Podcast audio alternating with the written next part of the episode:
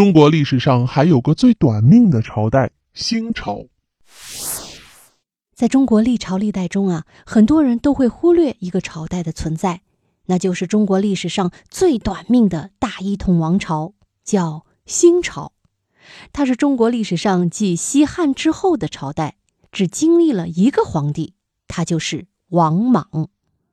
一提起王莽啊，世人就会联想到“篡位者”这三个字。正是因为他的出现，葬送了西汉王朝。他也因此成为中国历史上争议非常大的人物之一，因为新朝开创了中国历史上通过篡位取得政权的先例。东汉班固所写的《汉书》视王莽为逆臣贼子，而且传统历史观是鄙视用篡位的方式取得政权的，所以后世史学家对王莽的评价都很差。直到清末之后，对王莽的评价才逐渐中立。但就是这么个人呐，死后他的脑袋却被历代帝王像传国宝似的传承了二百七十二年。为什么历朝历代热衷于收藏王莽的头颅呢？先卖个关子，一会儿再讲。说说王莽这个人究竟是怎么个来头吧。用现代的话说，王莽他呀属于典型的官二代。他的姑姑是西汉的孝元皇后。他所在的王氏家族是当时权倾朝野的外戚家族，王家先后有九人封侯，但相对于族人的堕落腐败，王莽一开始啊谦恭俭让，礼贤下士。也正是因为这样，王莽二十四岁时便进入朝廷为官，成为朝中的新贵。当时朝中的许多知名人士都为王莽说好话。汉成帝也认为王莽很贤能，封他为新都侯，成为朝中的摄政王。但是之后，王莽的政治野心啊，逐渐暴露了。加上西汉末年人民被豪强欺压而急需改革，王莽以伪造福瑞的方式篡位称帝。什么叫福瑞呢？符号的福，祥瑞的瑞，那是一种吉祥的征兆。多指帝王受命于天的征兆，古时候的人们都信这个。这个王莽啊，自个儿伪造了福瑞，逼迫孝元皇后交出传国玉玺，让当时还非常年幼的皇帝刘英让位于他，自己坐上了帝王的宝座，建立国号为新。由此，历经二百一十年的西汉王朝灭亡。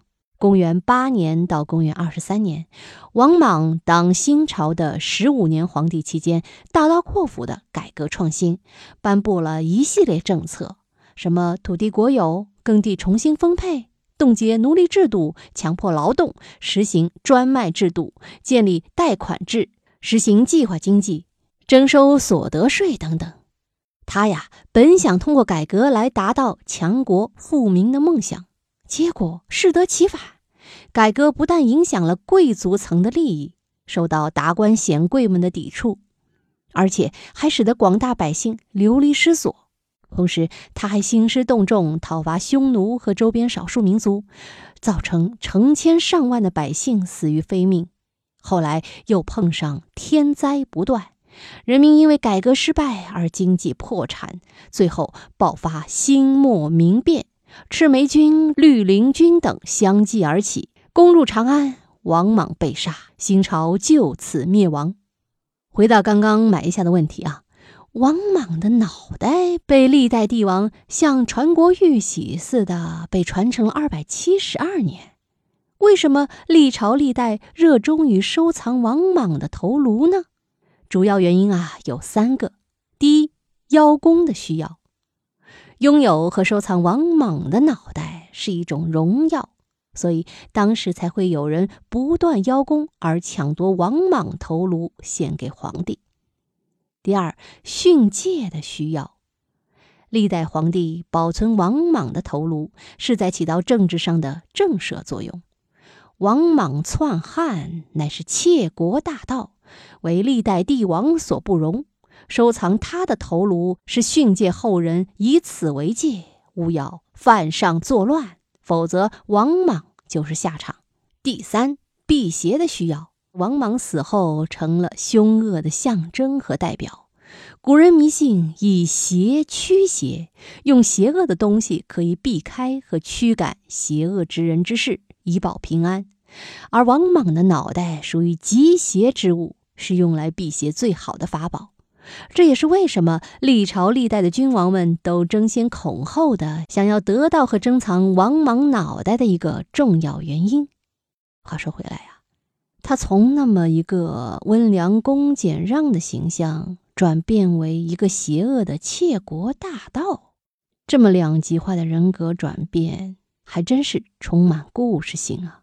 所以有兴趣的朋友可以去翻阅相关的历史资料。好了，密室里的故事，探寻时光深处的传奇，下期咱继续揭秘。